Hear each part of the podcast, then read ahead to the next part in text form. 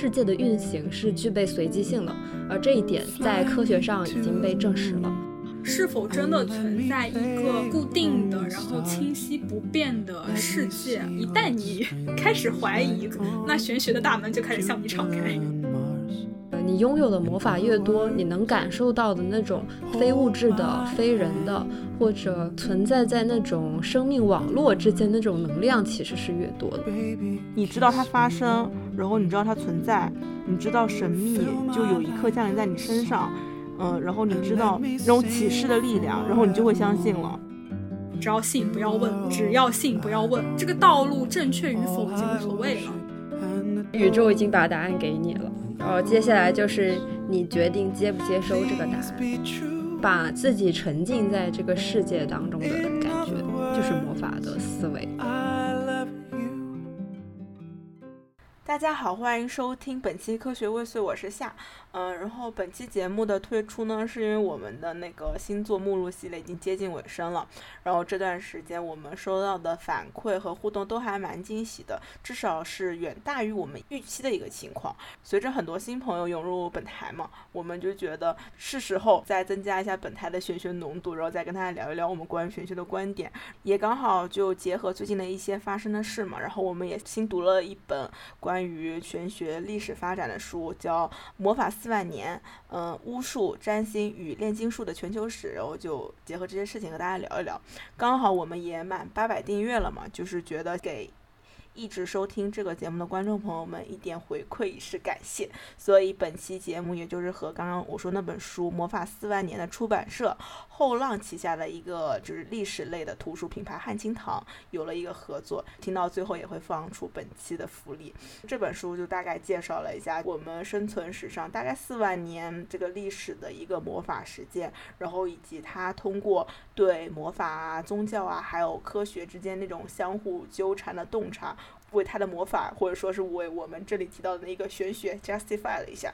听过我们玄学导论那一期的观众就会发现，其实这本书和本台一直以来秉持的观念也都是蛮契合的。所以正好在借此机会再去和大家聊一聊我们本台的 slogan：人不可能不迷信。因为我们在玄学导论那一期有讨论过科学未遂的意思嘛，以及就是我们说了玄学为什么可信。因为我们在玄学导论那一期，其实大概的将认识世界的方法分成了玄学和科学两种，而这本书里面它其实是分为了三种，叫做科学、魔法与宗教，也就是他所说的三重螺旋。当我们以一种就是魔法或者是宗教的实践的视角去看人类的历史的时候，我们会发现，就是人类一旦介入。他所从事的实践活动，任何事情都会与他所一开始宣称的全知全能、中立客观开始背道而驰。他是否是具有立场和倾向性的，都是有讨论空间的。嗯，所以我们可以从最近发生的两件事开始聊。嗯，第一件呢是法国的哲学家、人类学家和社会学家。布鲁诺·拉图尔在当地时间十月九日逝世。他的代表理论是行动者网络理论和科学的社会建构论。那另一件事情呢，是今年的诺贝尔物理奖颁给了量子纠缠。这个实验是证明了威尔不等式在量子世界中是不成立的，也就是说，量子确实是在被观察的那一刻才有了确定性。嗯，我们先可以围绕这两个事情，嗯，开始切入这个话题聊一聊。这两个事情都是都是在说科学。第一个是在说科学是被建构了，第二个事情是世界确实是具有随机性的，但这个事情已经被科学证实了，在物理层面被证实了。要不我先介绍一下那个诺奖那个吧。嗯，其实这个事情简单一点解释就是当时爱因斯坦和波尔的争论嘛。嗯，爱因斯坦大概是认为量子。在被观测之前是确定的，它有一些物理层面的特定数值，然后去界定这个光子的状态。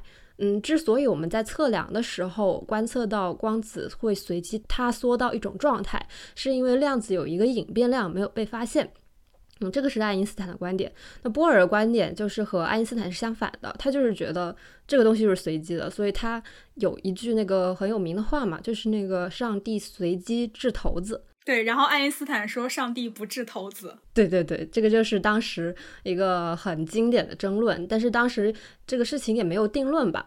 但是今年这个物理诺贝尔奖是就是做了一些实验吧，然后呢，他们 anyway 这些实验就从实证科学的角度证实了波尔是正确的，然后爱因斯坦是错误的。也就是说，量子确实是一个概率性的东西。那么，我们也可以再推导出世界的运行是具备随机性的，而这一点就是在科学上已经被证实了。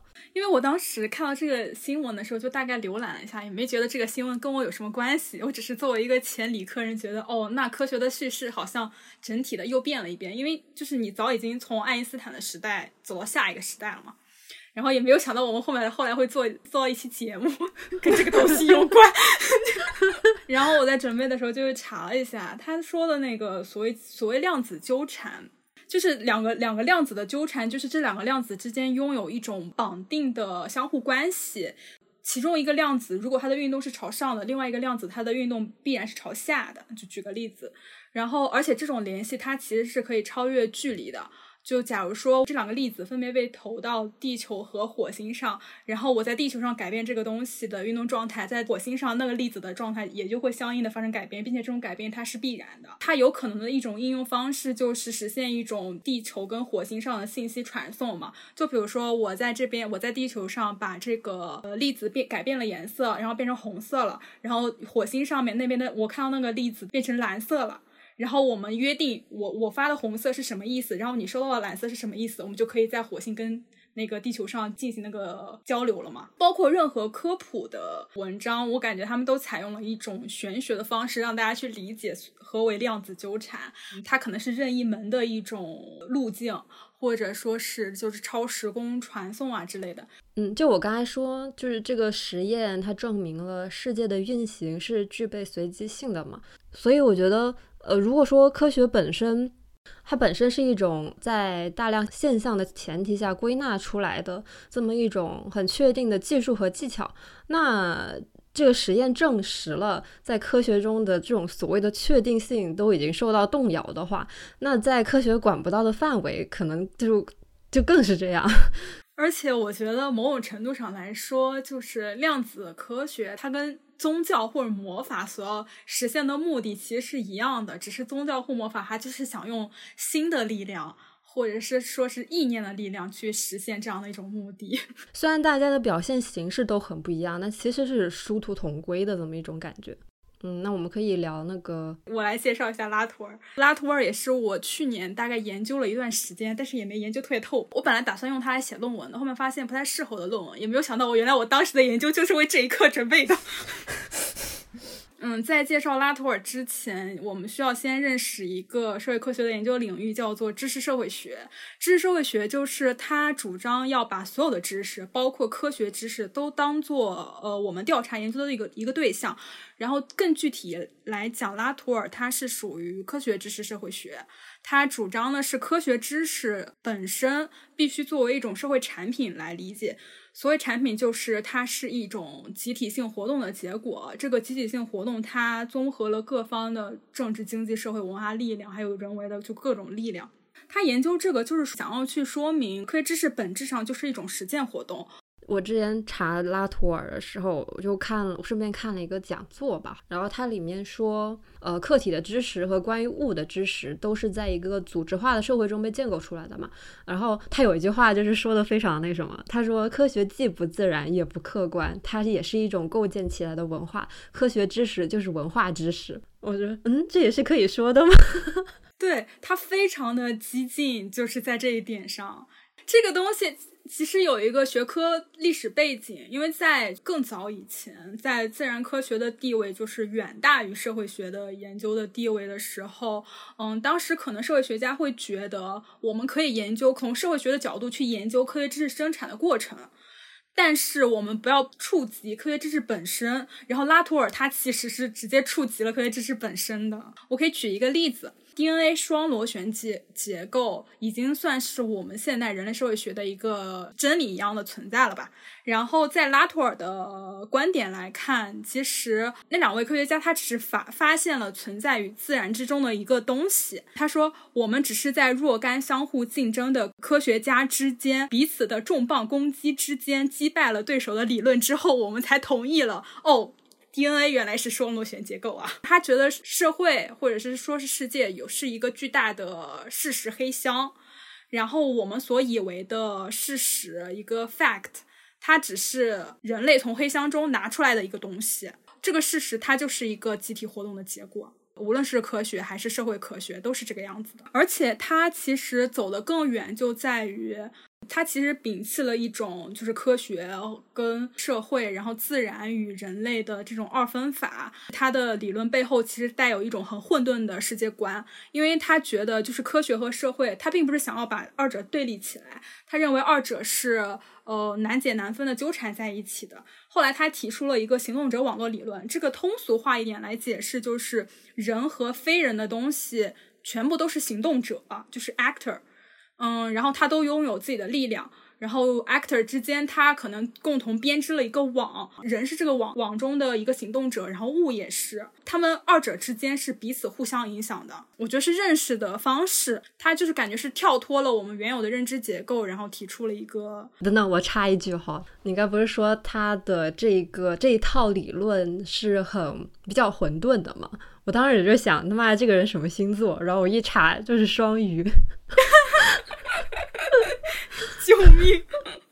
我觉得双鱼就是有这种，嗯，他把所有东西都放在同一个层面去看待的这种感觉。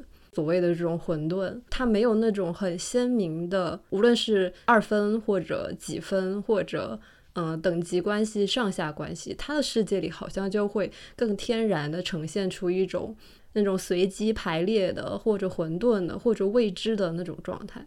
嗯，是，而且我觉得，当我最开始接触到。嗯就是他的理论的时候，我你首先感知到的其实是社会建构论的一种东西嘛。就拿这个他们那个量子研究来说了，量子研究它其实是个研究成本相当之大的。如果你想要开展这个研究，你必须要说服投资人。你你在说服的过程其实就是一种建构的过程。你要建构一个叙事，你的这个理论有什么样的意义？它可能会实现什么样的目的？它可能会得到什么样的结论？虽然说，我觉得科学最后发现的这些成果。这个东西可能是客观的，但是你为什么发现了这个而不发现那个？这个地方就是有很大的主观性了。那个拉托尔早期有一本书嘛，叫《实验室生活》，把科研工作作为一个观察的客体，然后去做他的一些手记什么的吧。他观察了一些在实验室去进行的一些科研活动。那它的一个基本意思就是，小到你这个实验室内部的一些条件，你用什么研究方法去研究，你这个研究人员的工作习惯是什么，再到实验室外部的一些，你的大学给了你什么支持，你的政府有没有一些呃扶持或者什么政策？他的意思是，所谓的这种科研成果，或者我们说的这个客体知识，就是在这种微观的环境和宏观环境的互动中被生产出来的。这个客体和呃这个主体也是一个平等的关系，它是一个互相影响，在一个大的系统里这种感觉。科学家的科研活动就是一种混合了意识形态的一些利益导向，或者它本身是就具有某些社会性偏好的一种社会行为。而且那种就是类似于黑箱的观点的背后，其实更进一步的说明了是否真的存在一个固定的、然后清晰不变的世界，等着我们去发现。这个也是不一定的。我们在此之前认为，就是世界上存在一些真理，然后这个世界存在一个固定的样貌，然后我们只是需要去不断的精进我们的工具，然后去测量它，或者说去发现、描摹它。这个不就是那个爱因斯坦的意思吗？他就是觉得我们之所以没有能正确认识它，就是因为我们的科学还没有发展到我们可以认识它的阶段。我们感觉就是很多。理论或者是说是知识观念之类的，都开始去怀疑是否真的存在一个这样的本源了。然后我会觉得比较神奇的是，一旦你 开始怀疑，那玄学的大门就开始向你敞开。突然想到要做一个 disclaimer，嗯，因为我们在那个导论那一期说过了，如果想要驳斥玄学，其实你必须要进入到玄学的框架里面。那我们现在做的一个动作，其实就是进入到科学的框架里面去，嗯，也不能说是驳斥吧。反正去看待这个框架本身，其实就是你从科学的视角去审视科学本身。那科学本身也是有一些 bug 吧，就是这种嗯漏洞需要去弥补、需要去修正我们的观点的地方，这种感觉。就我们今天一开始提到那本书嘛，就是《魔法四万年》这本魔法书里面，它有一个很有意思的核心观点，就是要去保持开放的心态去理解魔法的各种可能性。书上是这么说的：这里的魔法指的是宣称拥有科学的严肃性或是宗教式的形而上的报复的魔法。但是我自己理解哦，它这里的魔法其实和我们理解的玄学都差不多，但是它是不包含宗教的那部分，它基本上包含了比如巫术啊、炼金术啊、占卜啊、诅咒啊，包括今天的星盘啊、塔罗这些范围的魔法，然后它是不包含魔术的。我大概看下来，如果从用一个归纳法的方法，大概可以这么样去理解。然后在这个魔法书里面，还有一个表述很有意思，叫做魔法师的思维。然后我想问一下，大家认为魔法师的思维在这里指的是什么？我看这本书的时候，他对魔法的一个定义。是我觉得我非常喜欢的。他说，魔法是一种人类参与世界的方式。他说的是魔法，它其实是一个能够参与到和宇宙之间互动的一个东西。这个说法，他没有把魔法作为一种很玄的东西去看待，他把魔法作为是一种很日常的一种很实践的，而且是那种很平常的实践。我在看的时候，我有觉得他对于魔法的定义，其实 name 了我对于塔罗的接受，因为其实接触塔罗以后，一直包包括到现在，我能够就是使用塔罗这个工具，我会觉得。就它在我眼里仍然是去神秘化的，我不会觉得塔罗是一个具有神秘力量的东西啊。我觉得塔罗的本质还是在于使你的潜意识显现出来。嗯，这种显现的过程其实就是你与牌建立联系的过程，很日常的。然后没有过多就是神秘力量介入的，它甚至如果你非要从科学里面找到解释方式，也是可以从心理学找到就是类似的解释方式的。我觉得它在我眼里一点都不神秘，它就是告诉你你自己内心的答案。我有这个体会，是因为我在不同的人抽塔罗的过程中，我真的神奇的感觉到了，就是这个人他真的会抽到这副牌。为他抽的，就是很匹配他，就包括我对他当时的认知啊，然后他的那个处境啊之类的，我就觉得很神奇。我经历了几次这样的就是神奇之后，我就接受了这种神奇。对，我当时看他的定义的时候，我也觉得他其实对魔法的定义是非常克制的，他没有抬高这个东西。哎，但是我就是从一个字面意义上去理解一个魔法师的思维啊，我的感觉，嗯，其实是比如说。它其实就是有点像把魔法放在日常生活实践里，就像凡你出门或者说遇到事情会看一看塔罗一样。如果放在更加乡野的一个环境下，就比如说这家孩子生病了，他要去找一个神婆看一看；比如说家里面病特别不好了，找个算命师傅看看到底是一个怎么样的情况。感觉这个是我理解非常朴素的且乡野的魔法师思维的一个东西，感觉也蛮好玩的。就它里面有一句说，魔法是使宇宙人格化的过程。我觉得这个说法也还蛮有意思的。其实我觉得就是另一种视角嘛，就是我们作为人对这个世界施加了各种影响。那魔法就是宇宙影响我们的方式。这种影响可能是有一些是显性的，有一些是隐性的。我觉得你从这个视角去理解魔法，好像也是说得通的。而且，他通通过一建构一一段魔法史的角度来建构了一段人类社会的发展史嘛。然后，其实，在这个过程中，你也可以看到，在魔法的各种实践活动中，人为的力量。就我们刚才说了，知识建构过程中人为的力量，其实，在魔法建构的过程中，也是有这种类似的呃情形出现的。因为魔法它本身也是经历了，比如说最开始的巫术啊没有用，那我们换炼金术吧。就是换了不同的方式嘛，然后也有各种愚昧的和在魔法内部被迭代掉的一种魔法里面老旧的魔法，对吧？对对对对对对对，嗯，魔法也是被构建的。我感觉我在本台“构建”这个字真是太经常出现了。我觉得就这本书给我的感觉，他说这个魔法师的思维让我想到一个没有分别心这个概念。没有等级观念的，然后万物都在相互交互的沉浸其中的那种状态，我觉得这个状态是也是很魔法式的。就是如果你能用这种状态去感受这个世界的话，呃，你拥有的魔法越多，你能感受到的那种非物质的、非人的，或者存在在那种生命网络之间那种能量，其实是越多的。哦，对，他就是有点像刚刚那个拉图尔的网络理论，把人和物和宇宙，它都是一个一个流动和交互的状态，这种感觉不存在说，呃，人作为主体，然后其他东西都是围绕着人存在的那种感觉。他说，与其说牛顿是第一位科学家，不如说他是最后一位魔法师。就我觉得，其实这个也牵扯到科学史的建构的。在科学史的建构过程中，科学家们极大的强调了牛顿对于理性发展的力量的这一部分，而极大的忽视了，甚至想要去摒弃掉他本身对于神的追求。他推证出万有引力的时候，那个东西被用来证明你所不见之物就是力嘛。其实是物质固有属性，然后它是客观的，同时也是可测量的。这个东西被用来建构成，希望大家对于重视理性的力量，而不要去迷信。但其实牛顿本身他的认知是认为，这可能会导向世界上存在一个拥有至高无上力量的神。就我觉得这个作者是有几段话还总结的蛮好。他是这么说的：他说，科学使我们脱离宇宙，魔法则让我们沉浸其中。其实他就是说，科学其实让你从一个远处，然后一个客观的视角，试图想让你以一个客观的视角去看待这个宇宙。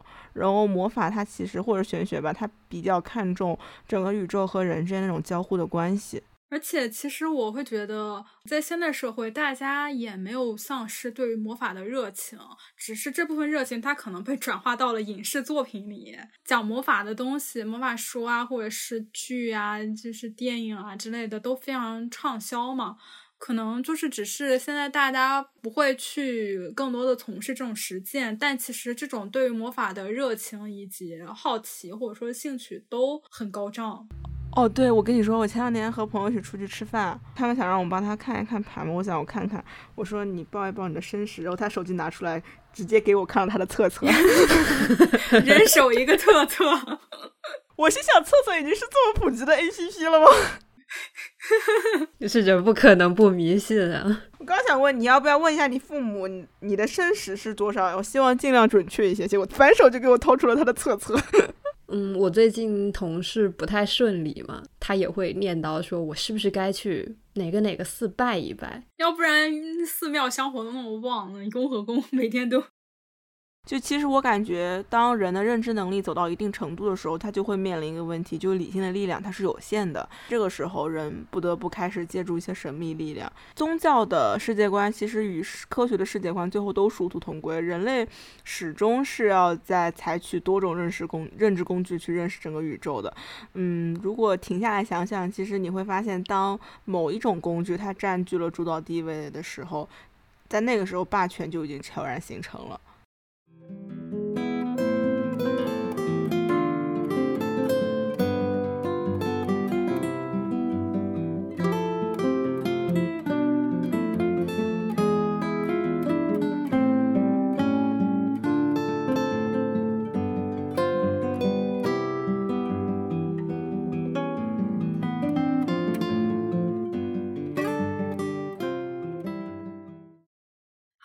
聊完了人，我们下面来聊一聊非人的部分。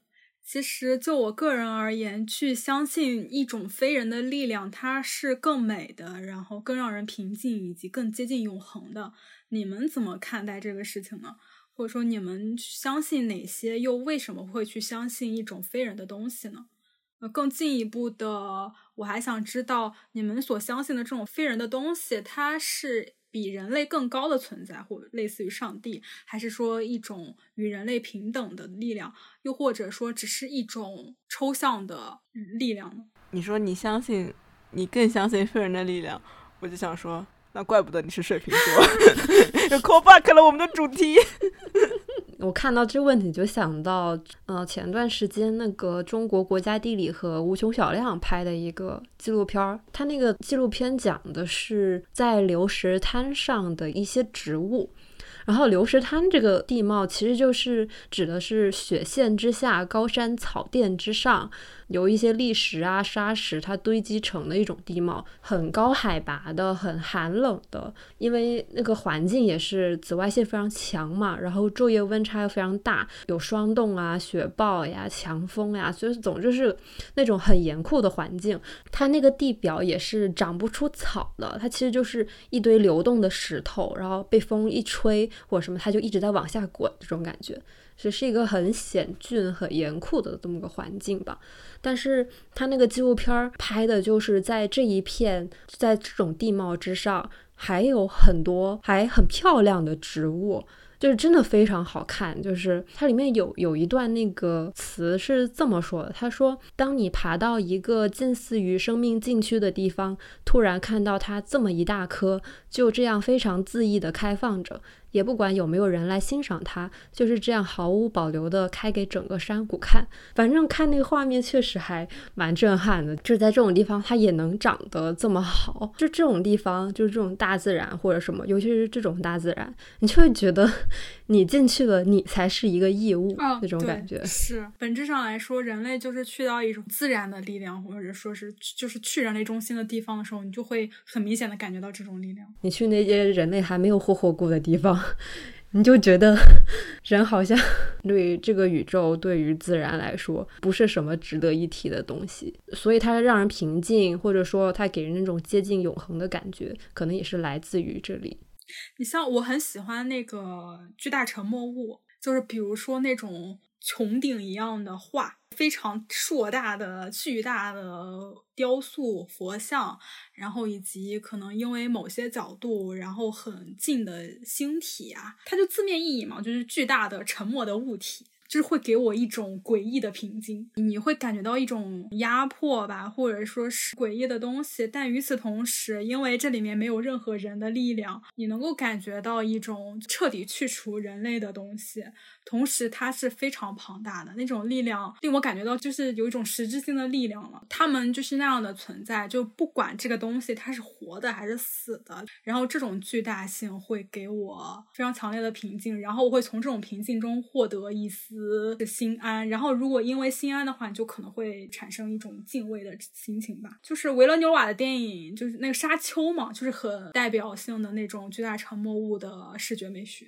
你刚刚说万物有灵嘛？这是一种什么样的体会和状态啊？我感觉跟早的那种体会有点相似。我之前在山里待着，然后那个山它是没有被开发成商业区的后山，我在里面非常强烈的感受到了一种怎么说呢？周围的生命，它是非常实体的生命，它们的存在感非常之强，甚至超过了我本身。无论是植物还是动物还是石头，都给我一种很很强烈的这种这种感受。嗯，就包括比如说我们当时是住在那个寺庙里嘛，野生猴子它会进到你的院子里，有一只猴子它直接到我们的佛佛龛上面去拿了一一个水果出去。然后我想要去往更高的地方爬的时候，它所有的蚂蚁还有蚊子都非常的巨大。我不是也给你们看了就是夜里面的睡觉的时候，那个蜘蛛屋子里面，我觉得大概能有十只蜘蛛。然后那个每一个蜘蛛都特别大，就是有拳头那么大，就是有点像就奇幻剧里的那种蜘蛛精的原型的那种蜘蛛。然后我在夜里睡觉的时候，我一睁眼，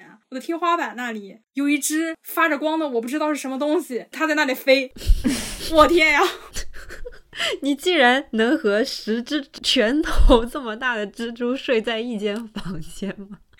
真的，就如果这个事情发生在城市里面，发生在我们的住宅区里面，你一定想尽一切办法把它赶走啊，或者是干嘛的，对吧？但我在那里没有，我觉得，因为在那个地方，我会很明显的觉得我是客人，他们是主人，这是他们的环境，我是一个外来者。我来这里就是我要与他们和平相处，他们体现出那种生命力和存在感实在是太强了。我甚至觉得他，你看他那一只蚊子都巨大，我甚至觉得一只蚊子都能把我杀死的感觉。连石头和树木就是都在好像都很旺盛的活着的感觉。对，因为它的那个植物那个叶子超级绿，我不知道该怎么形容。反正你一看到它，你就会觉得这是一个活物，这是一个有生命力的东西，那个感觉非常强烈。它超级绿，然后超级旺盛，也超级茂密，然后那个蚂蚁也是的很大，而且又因为是山体的结构嘛，我人走在里面又会很渺小，我就是能够很明显的感觉到一种生命的倾轧的那种感觉。其实本质上来讲，也是你把一些非人世界的东西拔高到一个与人类同等的地位，甚至可能比人类更高的地位。当你就是有了这种视角的体验之后，你就会觉得人实在太不值一提了。那你们那个他接游客吗？嗯，可以接，但是他没有开发嘛。我们住的寺庙，然后你可以跟师傅说你要去住，然后去约一下。嗯嗯嗯，贵吗？不贵，我们当时去几天啊，也就交了一一两千块钱吧。怎么你也想去待一待是吧？我觉得还蛮不错的，但冬天太冷了，可以夏天去。我觉得夏天是不是就是那种更生命力更旺盛的？对，夏天的生命力是绝对是更旺盛。是我那个时候去的，就是有点夏末了嘛。哦，还有包括我去上厕所的时候，还不是有纱窗吗？我一抬头，铺满了，又是全都他的蛾子，全部都是，我天呀！就是被一些有灵的生物围绕的感觉，被震慑了。对对对对对对，被震慑了。我当时，我感觉如果是我以前，我可能就会吓一跳。但是我当时非常迅速的镇定了下来，我就心里默念：“你好。”试图产生一些交流。万物有灵这个说法，其实就是在说。万物都有自己的目标，比如说一些植物，它要和那个动物去对抗，不让那个动物吃到它的一些什么东西，就是它的那个样貌也会发生改变嘛。那其实这个过程是完全没有人介入的，就是他们是有自己的一些事情要做，这种感觉。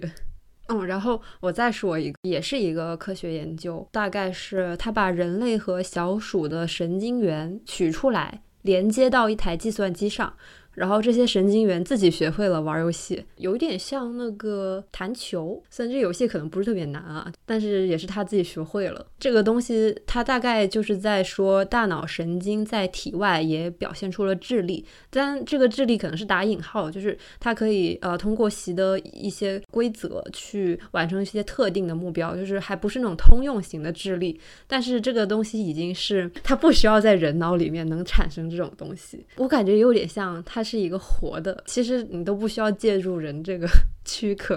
就像我们刚刚说的嘛，我们总体的观点还是万物有灵，但其实即便是万物无灵，就像木头啊、岩石啊，就它并非是有灵魂的生命，但是其实它作为一个非人的存在，也不是可以忽视的。感觉它就是存在 for a reason 那种感觉。然后聊完那部分，我们还就是想想要在最后一趴继续聊一聊我们科学未遂的世界观。就我们发现本台这种采用多种工具认识世界，并且最终走向迷信道路的世界观，其实用六个字就可以概括，就是先祛魅后蒙昧。嗯，关于这一点，你们俩会如何和听众解释呢？我觉得借助玄学的一个工具，可以很好的诠释这六个字。我想说一下那个塔罗，塔罗不是大阿卡那是二十二张牌嘛？它应该是每一张牌之间也是有一些连接的。第一张大阿卡那是愚人牌，然后最后一张大阿卡纳是世界，对吧？嗯，然后再循环到愚人开始，它就是一个不断循环这个过程。然后我觉得先祛魅后蒙昧，其实你认识所有事物都能遵循这个路径。在塔罗里，它就是，比如说你已经走到了世界牌，那世界牌说的是一种你经过了很多很多的事情，你对这个世界已经有了一些了解，就各种各样的东西你都体呃体验过了、经历过了，这是一个祛魅的过程。那世界牌完了之后，又回到了愚人牌。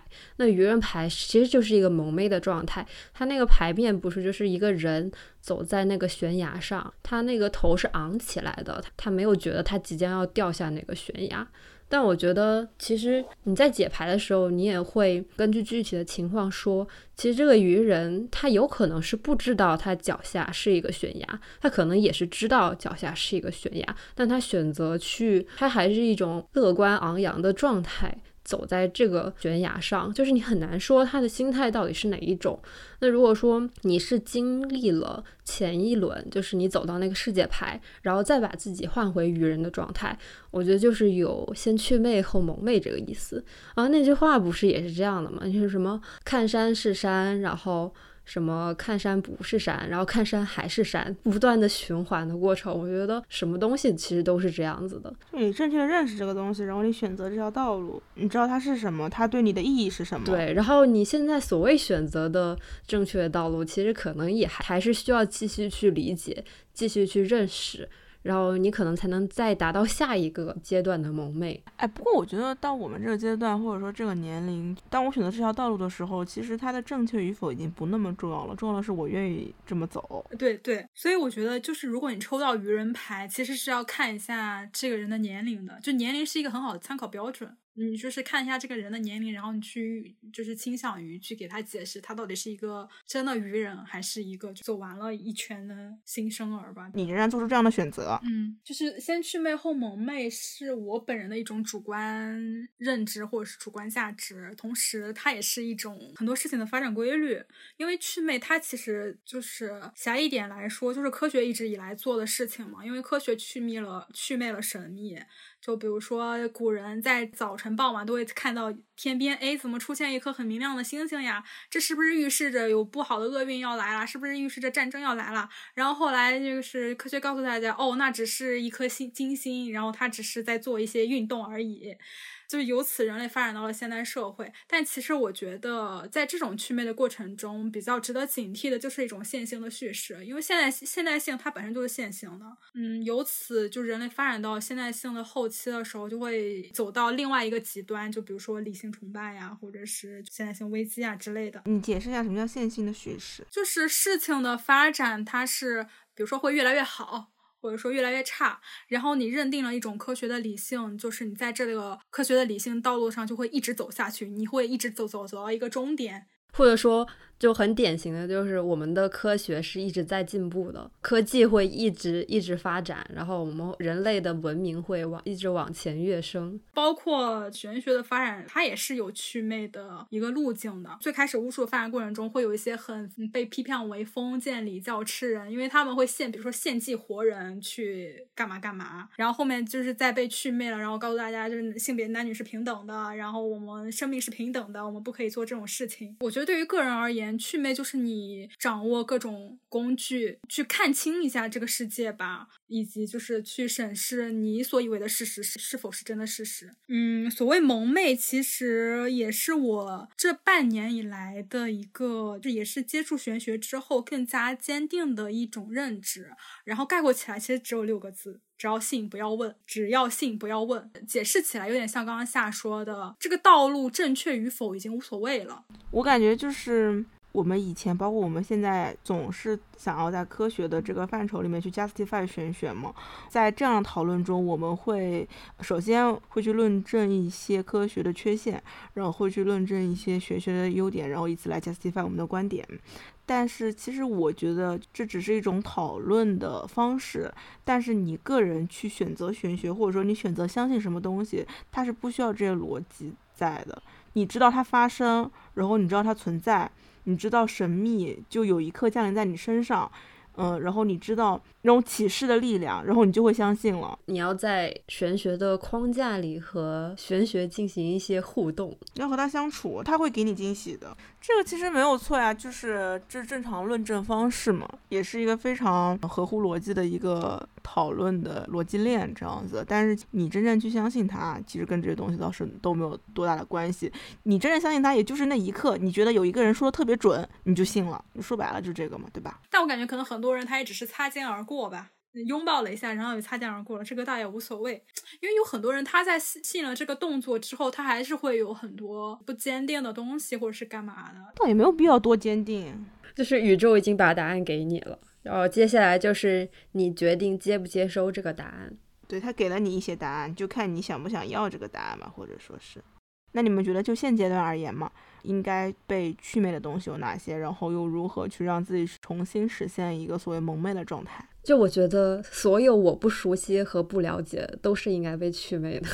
嗯，那个我最近不是换了工作嘛，我就是觉得确实很多东西都是自己给自己设限的。其实你只要把这些东西祛魅了，你就当做一个呃普通的你不了解的事物，然后去逐渐的了解它，就是这种层面的祛魅，就没啥是不能做的是吧？对对对，这个是很日常层面的祛魅。然后我觉得我有了这种心态之后，我现在整个人的工作状态其实会好很多。然后我觉得如何去让自己实现一种蒙昧的状态，其实我感觉有点像是就我们之前说那个魔法的思维，就是你使用这种魔法的思维，你就可以达到一种蒙昧的状态。什么意思？我觉得就是把自己沉浸在这个世界当中的感觉，就是魔法的思维。我们讲理性，讲逻辑，这个行为其实是很，就是你是把自己摘出去，摘出一个事情，摘出一些感情，摘出一段关系，然后你去从一个很像上帝视角那样的那个视角，你去审视你的一些事情。你在这个状态，你是很把自己抽身事外的。但是魔法的思维就是把你放回到那个事情本身，be involved。对对对，be involved。我觉得可以是打引号一种蒙昧的状态，就是你是在这个事情之中，你只要感受这个事情在你身上是如何发生的这种感觉。对，而且其实理性任何的这种理性分析啊、抽离啊，它其实还是只是停留在祛魅的阶段呢。你就是走不到你用心去相信的那种阶段。我感觉就是我决定相信，我决定相信某样事，或者我决定迷信某样事物，我决定迷信某种精神。呃，刚刚讲先祛魅后蒙昧嘛，其实也是我们三个去选择嗯这样一个道路的一一个理由，或者说一个状态吧。也十几期下来了，我们自己录的话，其实已经是全部录完了。然后我们自己本身也会有一些新的感想和体会，那就是跟和刚刚接触玄学相比，或者说刚刚，呃，和我们刚刚录第一期导论相比，大家的玄学观有发生什么变化吗？其实我觉得没有发生那种很大的变化，你只是对这个东西的体会更加的细节。以及更具体的一些吧，嗯，我我会感觉会更加的松弛一些。但是我本来就不是一个很很紧绷或者怎么着的人，但是我现在会更加觉得，就是那种 let it happen 的感觉，只要让它自然的发生在我的生活里就可以了。我也是，你不能说有多么就是翻天覆地那种变化，但是有几个那种就是心灵上的变化，我觉得还蛮明显的。就我为什么会说只要信不要问，就是因为我是一个很爱问问题的人。为什么会是这样发展的？然后这个事情它合理在哪里？之前很爱做这种问题。现在就不了，某种程度上来说，也是一种我在认识自己，或者是认识我是我跟这个世界的过程中的一种更松弛的状态吧，也是接受，有点接近于早刚才说的。然后还有一点是挺深刻的，就比如说我最近开始练瑜伽，然后那个瑜伽老师他最后做完的时候。他会行个礼嘛，也也做过这种东运动，然后就是那个老师也会做行这种礼，但是我不会有 get 不到感觉，但他就是只是做了这个东西而已。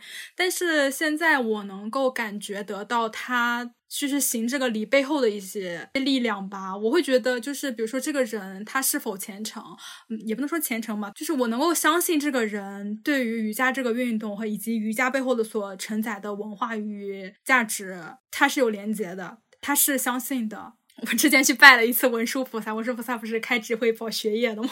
然后，我去的就是文殊菩萨的道场，是他就是香火最旺的地方。然后他有一个菩萨洞，然后里面有一有一个掌印。然后我当时就是很随意的放上去了，然后立刻旁边的那个师傅，就他是一个比丘尼，他把他的手放在了我的头上，给我念了几句佛号。如果是以前的我，我会，我一定会觉得这个人是不是在带薪神权，而这种带薪神权是不是一种权力的滥用？我问问你，是不是又想挣钱了？对我一定会在心里面想很多这种东西，然后去揣测对方。但我当时的那个，当他去摸我头的那一瞬间，我却是有一种类似于仙人扶我顶的感觉。就也不是说他是仙人，或者说是有神力注入，或者是干嘛的。我就是能够很明显的感觉到，比如说在那个场合里面，我和他相信了菩萨的力量，然后他其实也是一种媒介，然后我也是一种媒介。其实是你自己忠诚的能量提升了。其实我真的都还好，我就是反而是这段时间又和朋友聚会嘛，然后又帮朋友看了一些盘，就感觉他真的还蛮不一样的，和自己快半年、一年前看盘的感觉完全不一样。然后你的认知也会更加深入一些。以前看盘你会比较关注，或者说是看塔罗吧，你也会比较关注我该怎么改变我自己呢？我该怎么样往更好的方向发展呢？或者说是有什么变好的途径吗？有有什么解除困境的方法吗？现在已经不会想这些问题了。现在想的就是，哦，我就是这个逼样，你你也接受了是吧？我就发现我就是这个样，你改不了，已经放弃了一些主观的东西。就像你说的，就是我抽塔罗，我就是只会抽出这样一套牌，就这套牌它就是属于我的。反正我现在有点像是那种强决定性的能量，就是你是被决定的。哎，你说这个，我有没有跟你们说过？我妈的，她那个财富观，她说你命里的钱是固定，不是说是固定的，是差不多到那个数的。我觉得挺牛逼的，对我有用，我就相信了。哎，那真的就是对你的生活有用，这太有用了，你就可以躺着不挣钱了，是吗？快速的接受了这个结果。我前段时间浅学了一下八字。我觉得夏说的那个决定性的东西，我觉得会感受更明显一些。古占可能会更靠近夏说的那种感觉，现占其实很多是那种心理上的，就是一个人性格呀。但八字其实八字的那个基本就是。五行嘛，然后就根据这个，然后他就能很直接的，可能按照八字的推法，就是推运嘛，就是你这个月就是会出现一些什么事情，就能细到推出发生什么事情。真的假的？这个就是那种已已经写在你的命簿里的那种感觉。对啊，因为他他是决定了，所以他才能预测嘛。但占星里面，它其实更多还是影响。嗯，聊这么多，就今天关于玄学观的讨论就暂时告一段落了。嗯，然后接下来有一个福利放松时间，就是听完本期节目，可以在评论区留言，可以是比如对玄学的观点啊。嗯，或者说是对本台的观点，如果说是对魔法师思维有观点就更好，或者说，呃，在我们的微博那个科学未遂迷信中心转发评论互动，然后我们会在小宇宙评论区抽一位听众，然后在微博的转评中抽取两位听众，送出《魔法四百年》一本书。嗯，任何对本期节目的感受，想听我们唠嗑的话题都可以告诉我们。那本期节目就到今天告一段落了，大家拜拜。this song and let me sing forevermore.